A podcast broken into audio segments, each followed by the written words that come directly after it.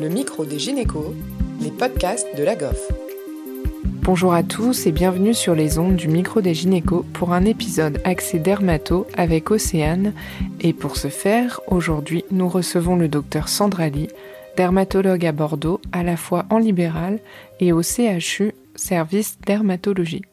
Bonjour Docteur Lee et merci d'avoir accepté de participer à cet épisode podcast de, la GOF sur le vieillissement cutané et le traitement hormonal de la ménopause. Je, voulais vous demander déjà, s'il vous plaît, pour introduire le, le, sujet, pour présenter le sujet à nos auditeurs, quels étaient les déterminants du vieillissement cutané? Bonjour, donc euh, merci de m'avoir invité à participer euh, à ce podcast. Donc, euh, le vieillissement euh, cutané est euh, multifactoriel et de multiples facteurs donc contribuent à faire vieillir la peau et ils sont tous intriqués. Le premier, bien sûr, c'est le vieillissement chronologique puisque, comme tous les organes, la peau vieillit. Mais la particularité de la peau, c'est que son vieillissement se voit. Donc, c'est une demande fréquente en consultation de dermatologie. Euh, à côté euh, de ce vieillissement intrinsèque, euh, on distingue le vieillissement extrinsèque. Et la première cause de vieillissement extrinsèque, c'est ce qu'on appelle le photovieillissement, c'est-à-dire le vieillissement lié à l'exposition au soleil. Et puis, il y a d'autres facteurs extrinsèques comme la pollution, l'intoxication tabagique qui vont contribuer à faire vieillir la peau.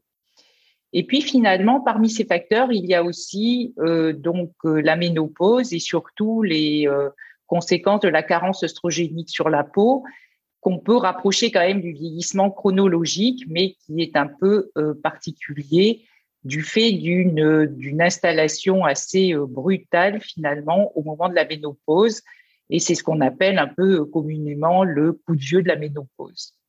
Voilà donc tous ces facteurs alors bien sûr, euh, par exemple, euh, le vieillissement euh, intrinsèque va être lié à des facteurs génétiques, mais le vieillissement lié au soleil est aussi lié à un facteur génétique qui est le phototype du ou de la patiente.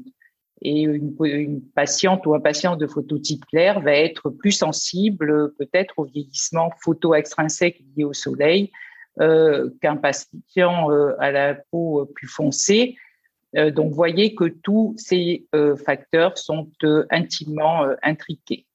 Concernant le, le photovieillissement, est-ce que il est plus important en cas de, de coup de soleil ou est-ce que, que c'est plutôt l'exposition cumulée à l'échelle de la vie qui joue pour le vieillissement lié à l'exposition solaire?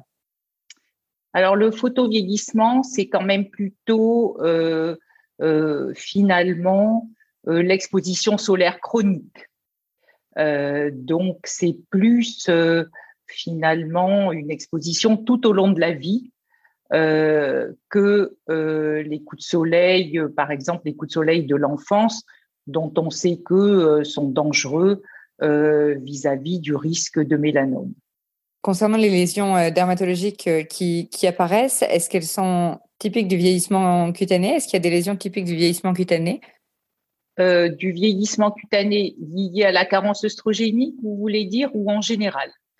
Alors, je voulais dire en général, mais ce serait intéressant aussi de savoir s'il y a des lésions euh, liées à la carence euh, œstrogénique en particulier.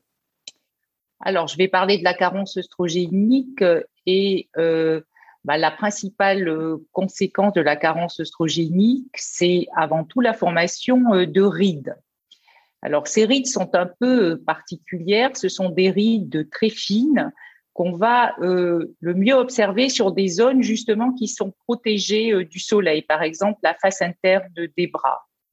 Mais il y a aussi une atrophie cutanée, c'est-à-dire une perte de l'épaisseur de la peau liée en particulier à une diminution de la synthèse des fibres élastiques de collagène et surtout de la matrice extracellulaire dans lesquelles baignent ces fibres. Et ça, c'est particulièrement euh, lié à la carence œstrogénique.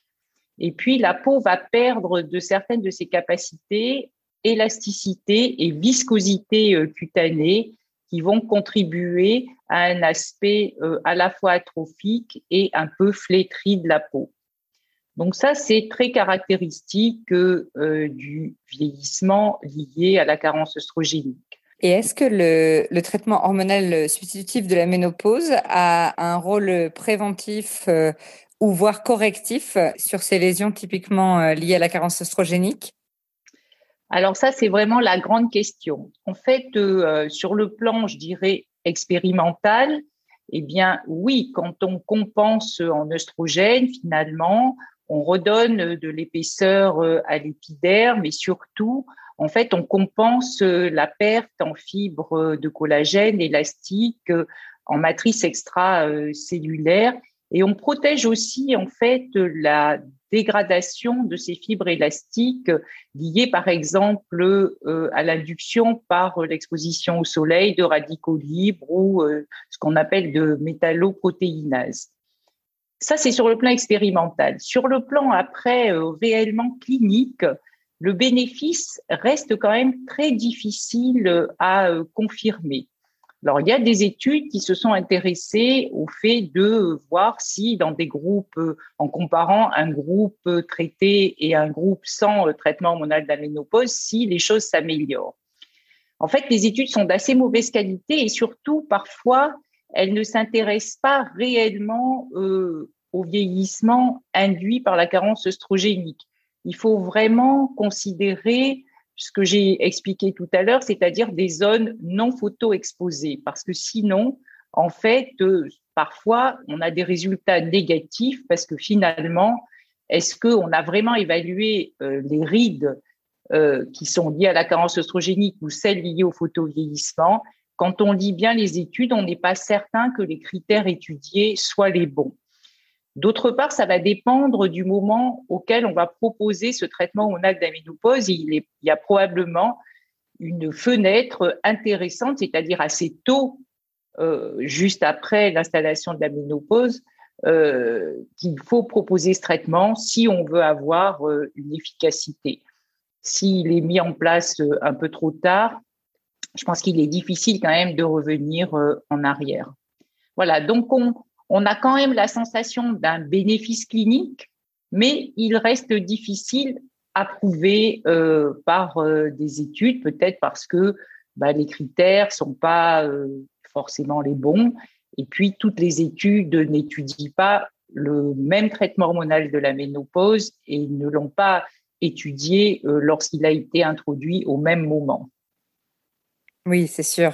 Mais on est d'accord de toute façon que ce n'est pas une indication en tant que telle. On va dire qu'on ne pourrait pas, en théorie, accepter une demande de traitement hormonal euh, substitutif de la ménopause chez une patiente dans ce seul but de ralentir ou d'éviter le vieillissement euh, cutané si elle euh, présente aucun symptôme climatérique, aucune, aucune autre indication. Bah, absolument, ça reste un bénéfice, je dirais, euh, collatéral de ce traitement, mais euh, la décision de ce traitement, euh, enfin en tout cas le vieillissement cutané n'entre absolument pas dans la décision et dans l'évaluation du rapport bénéfice-risque de ce traitement pour une patiente donnée. Et du coup, concernant les lésions du vieillissement cutané qui ne seraient pas liées à la carence oestrogénique, est-ce que vous pouvez nous, nous les présenter? Donc, en fait, euh, euh, on distingue bien, en tout cas nous, dermatologues, sur le plan clinique, euh, les rides, par exemple, qui sont quand même le critère fort du vieillissement cutané, qui vont être liés à la photoexposition, des rides liées au vieillissement chronologique ou à la carence œstrogénique. Comme je l'ai dit tout à l'heure, les rides du vieillissement chronologique et celles de la carence œstrogénique sont très fines. Celles du photovieillissement sont profondes sur une peau qui va être au contraire euh, épaissie par ce qu'on appelle une élastose dermique, c'est-à-dire que le soleil modifie euh, l'arrangement euh, des fibres élastiques du derme. Donc ces rides sont profondes, elles siègent sur les zones photo-exposées, c'est-à-dire essentiellement le visage, ça peut être la nuque par exemple chez des patients, des hommes qui s'exposent de façon chronique.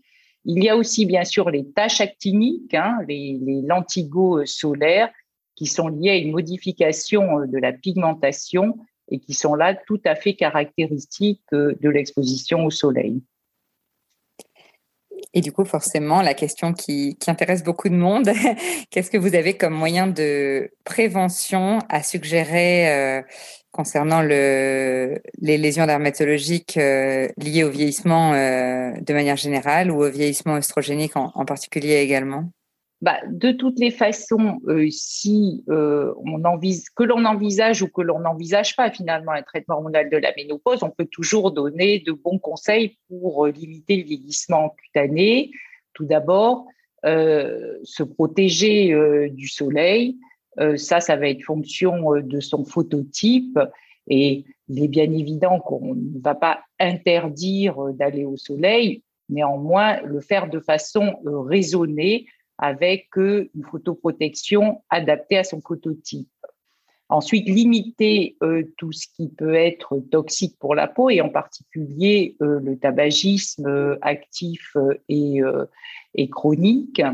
Et ensuite, les mesures les plus classiques sont celles d'hydrater sa peau et d'utiliser des actifs anti-âge dont on a quand même connaissance d'une certaine efficacité, ça va être les dérivés euh, de la vitamine A acide, la vitamine C pour son action antioxydante, l'acide hyaluronique. Alors bien évidemment, euh, ça ne va pas remplacer euh, la matrice extracellulaire, mais quand même pour ses propriétés hydratantes, les acides de fruits éventuellement. Donc tout ça en traitement en traitement topique, vous voulez dire en crème ou en ou en gélule, en traitement oraux? Ça ne sont que des traitements topiques. Hein, je ne parle que là euh, de traitements euh, topiques dont on a quand même une certaine preuve de leur efficacité.